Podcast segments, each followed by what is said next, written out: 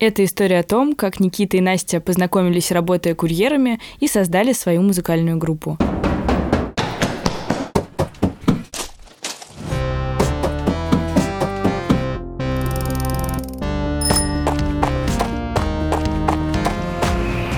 Привет!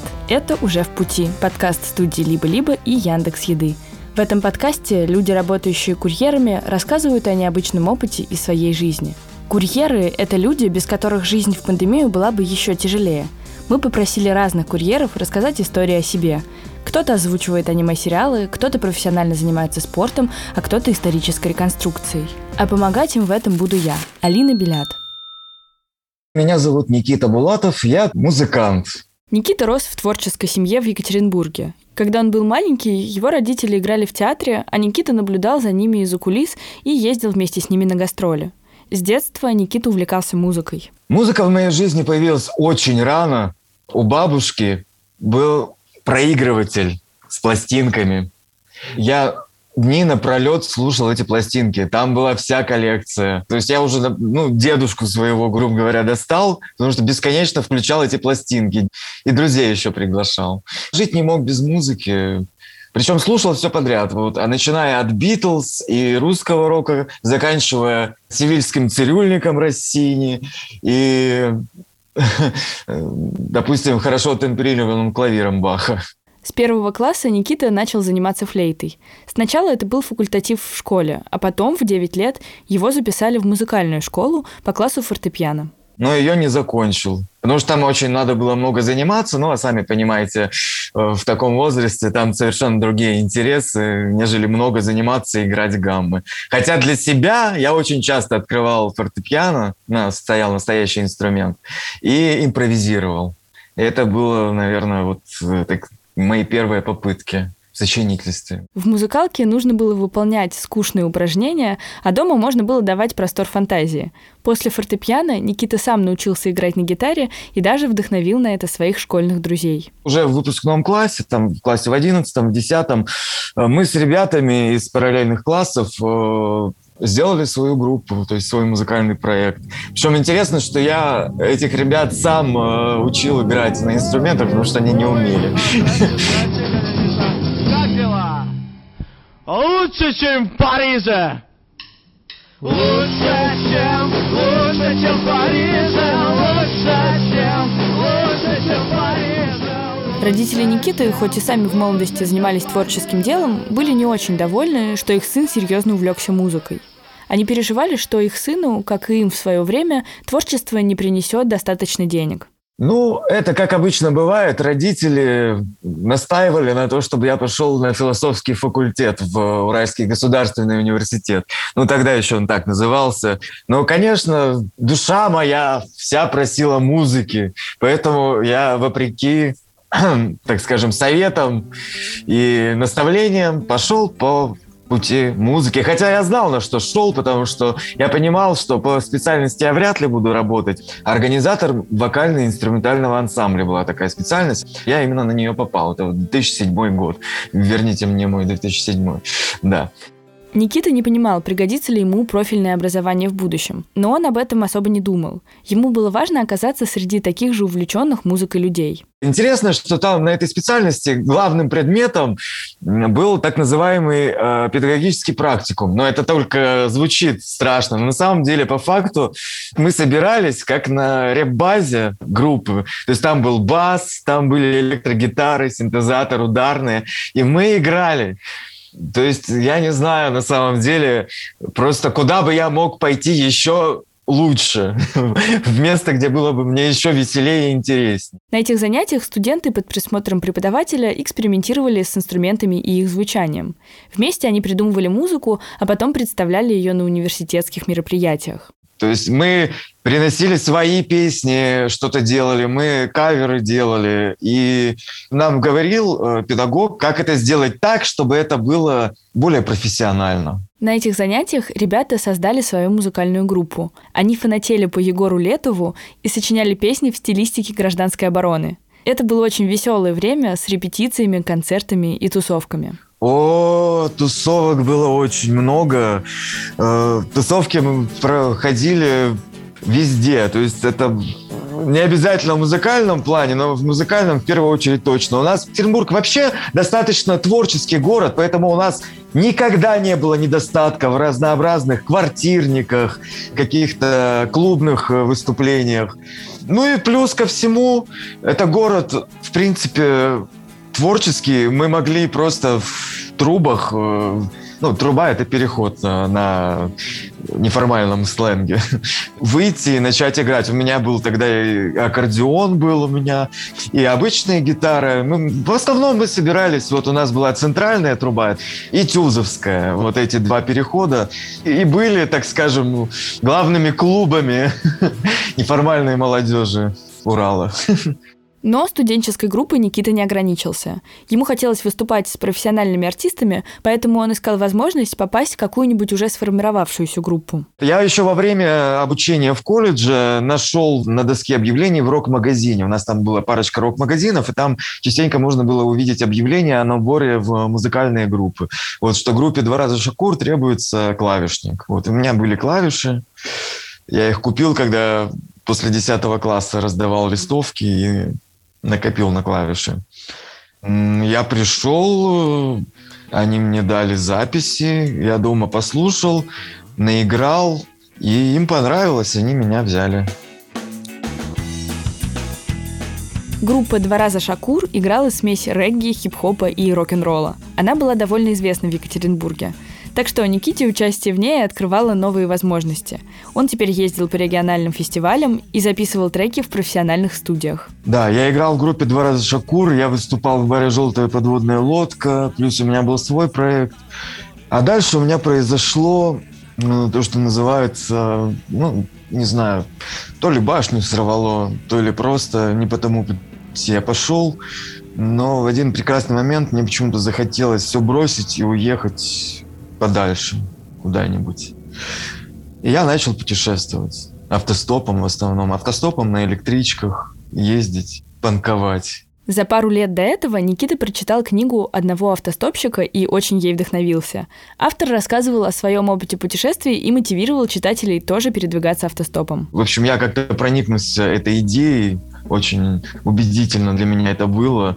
Я очень захотел прямо вот посмотреть мир, посмотреть, поездить, потому что я тогда, кроме Екатеринбурга, там, Краснодарского края, ничего и не видел в жизни. И мне захотелось посетить, мне захотелось поехать в Питер, мне захотелось поехать в Минск, в Киев. А, плюс у меня еще тогда контакт не так был распространен, только появился, а в основном мы общались в ЖЖ. У меня было ну, живой журнал. У меня там было очень много друзей из разных городов, и у меня очень захотелось прям вот их всех повидать. Э, я с ними договорился и отправился в путешествие. Никита уехал из Екатеринбурга спонтанно в 2007 году. Он пару месяцев не дучился в институте и ушел из группы. Внезапный отъезд был связан еще и с проблемами в личной жизни, о которых Никита не хочет рассказывать. Следующие пять лет Никита провел путешествуя автостопом по России и по соседним странам. Вот э, что печально. Музыка была у меня только в качестве заработка в переходах в разных городах чтобы ну, не умереть с голоду, грубо говоря. А о группах, о записях, конечно, уже речи не шло, к сожалению. Такое продолжалось до 2013 года. Я тогда уже полтора года проводил в Украине. И в 2013 году, в декабре, когда случился Майдан, я начал понимать, что куда-то это идет не туда, и надо бы мне возвращаться домой.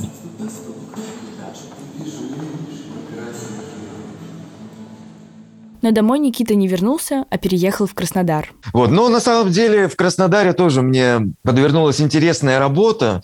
Это детский театр выездной.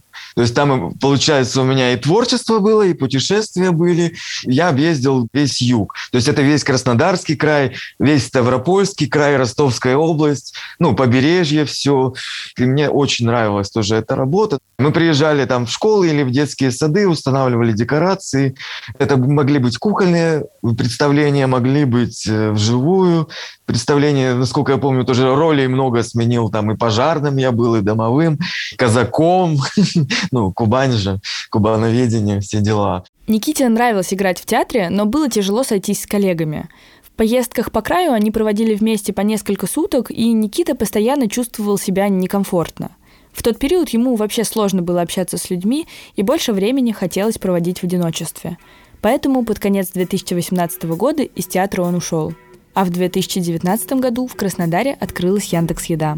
И я сначала пытался найти что-то творческое, то есть пошел даже вот на стажировку, у нас есть музей науки, например, ну, в Краснодаре с работой, в принципе, нет, у нас э, проблема. А потом я подумал, а что, собственно говоря, я гнушаюсь Яндекс Еды. Я вот так задумался.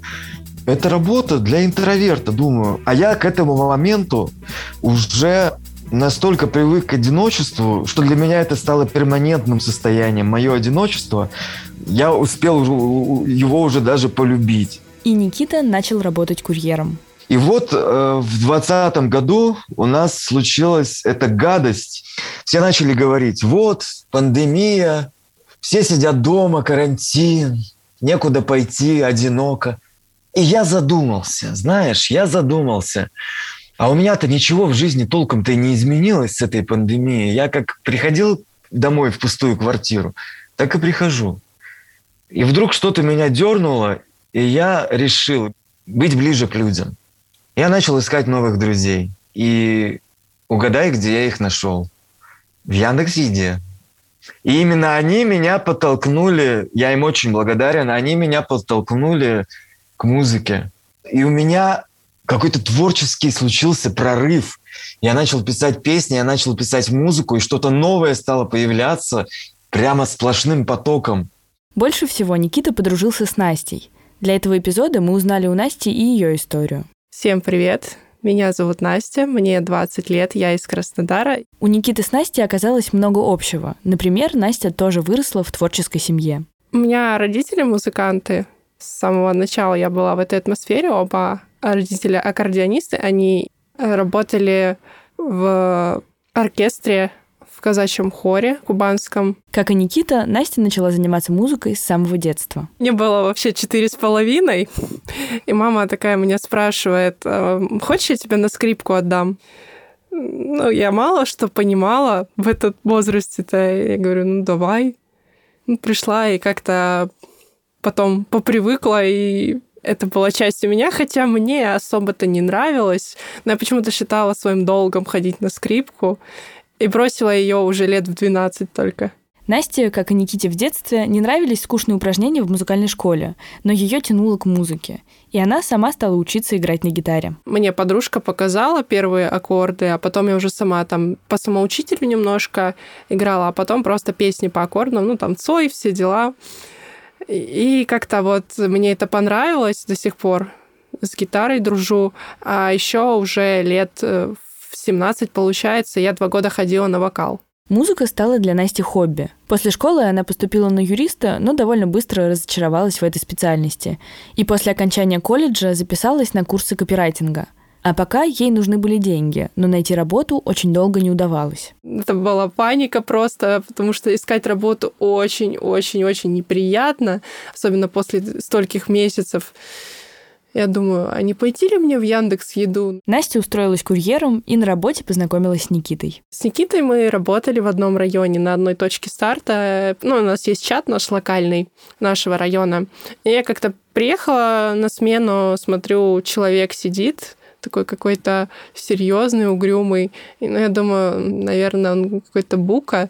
А, а потом как-то поздоровались, заобщались, оказался прикольный человек, оказалось еще и музыкант, и творческий. И в какой-то момент что-то мы заговорили вот про музыку, что классно было бы попробовать вместе поиграть. Настя уже несколько лет мечтала о своей группе, но не находила людей, которые бы поддержали ее идею. У меня достаточно знакомых музыкантов, но при этом все сливаются. Ты предлагаешь, говоришь, чувак, классно было бы вот создать группу, особенно когда идешь на какой-нибудь концерт в бар послушать классную музыку, вы сидите такие, блин, классно было бы создать группу. Да, классно, давай. И, и на этом все. И он первый человек, который не слился. Так Настя и Никита создали свою курьерскую группу и назвали ее «Токсичные черемушки». Там достаточно спонтанно получилось. Ну, мы сначала просто порепетировали пару раз. Такие, надо придумать название. Потом э, в нашем чате курьерском. У нас три района в чате. Один из них называется Черемушки. Тут вопрос не стоял, как назвать группу. По району образования. Вот. А токсичная, потому что, ну, это, во-первых, был локальный мем у нас такой. Но, в принципе, это можно трактовать по-разному. Мне чем нравится это название? Токсичные черемушки. Тем, что токсичные, бывают цвета токсичные, да, на закате, например. Бывают токсичные выбросы, действительно, кое-где есть токсичные выбросы у нас. Ну и токсичные ну, в плане людей люди бывают токсичными, но опять же это все в шутку, то есть не то, что серьезные, мы все токсичные, скорее наоборот, это постерония. У Никиты и Насти совпали и чувство юмора, и музыкальные вкусы. Они оба любят рок и панк, и они начали работать вместе в этих жанрах. Да, и мы начали собираться, вот записали песню, где мы оба поем с ней. Это был кавер на группу «Щит», «Домой» песня называлась. Бежал через поля,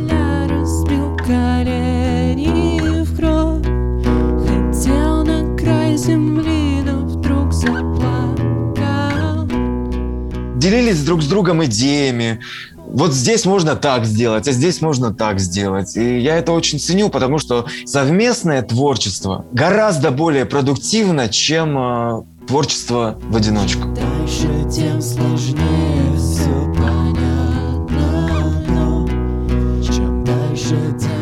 После той репетиции, когда мы именно вдвоем кавер записали, я уже почти ничего не соображала, я была измотана, но потом я почувствовала приятную усталость от проделанной работы. И вот как раз мне не хватало этой компании. Через пару месяцев после возникновения токсичных черемушек к группе присоединился третий участник, тоже коллега ребят по курьерской работе.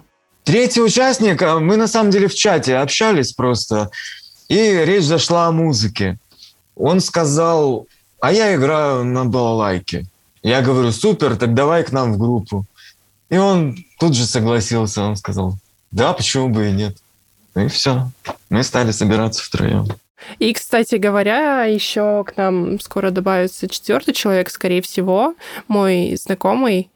Он предложил роль барабанщика. Ребята начали с каверов, но сейчас работают и над своими песнями. Группа стала важной частью их жизни. Насте нравится, что, сочиняя песни, она улучшает свои писательские навыки. А Никита, благодаря токсичным черемушкам, вернулся к делу своей жизни. И нашел друзей, которых ему последние годы так не хватало. Я вдруг понял, что я вот эти года, когда я чурался людей, я сам себя обманывал, что одиночество вот это перманентное, которое было со мной, и что я был таким букой, это на самом деле нездорово, это неправильно, что глубоко внутри у меня все равно есть желание быть ближе, быть ближе к людям. Я спел широкоплечно, избегая фантасмагории. И на самом деле, даже когда мы репетируем, мы можем репетировать до положенного времени, потому что мы все-таки в квартире репетируем. Вот. А все остальное время просто сидеть и говорить по душам, потому что нам просто хорошо вместе. То есть группа в первую очередь для меня это друзья. И это вдохновляет меня на написание песен. Смысл жизни непонятен, слишком много белых пятен. Если заплутал ты невзначай, микрофон записи включай. Микрофон для записи включай. Микрофон для записи включай. Если заплутал, ты не означай Микрофон для записи включай Это был последний эпизод подкаста «Уже в пути» студии «Либо-либо» и Яндекс Еды. Над этим выпуском работали редактор Юлия Яковлева, продюсеры Гульнара Директорская Ксения Красильникова, звукорежиссер Павел Цуриков и продюсер и ведущая Алина Белят. Джингл написала Кира Вайнштейн, а обложку нарисовала Таисия Демкина.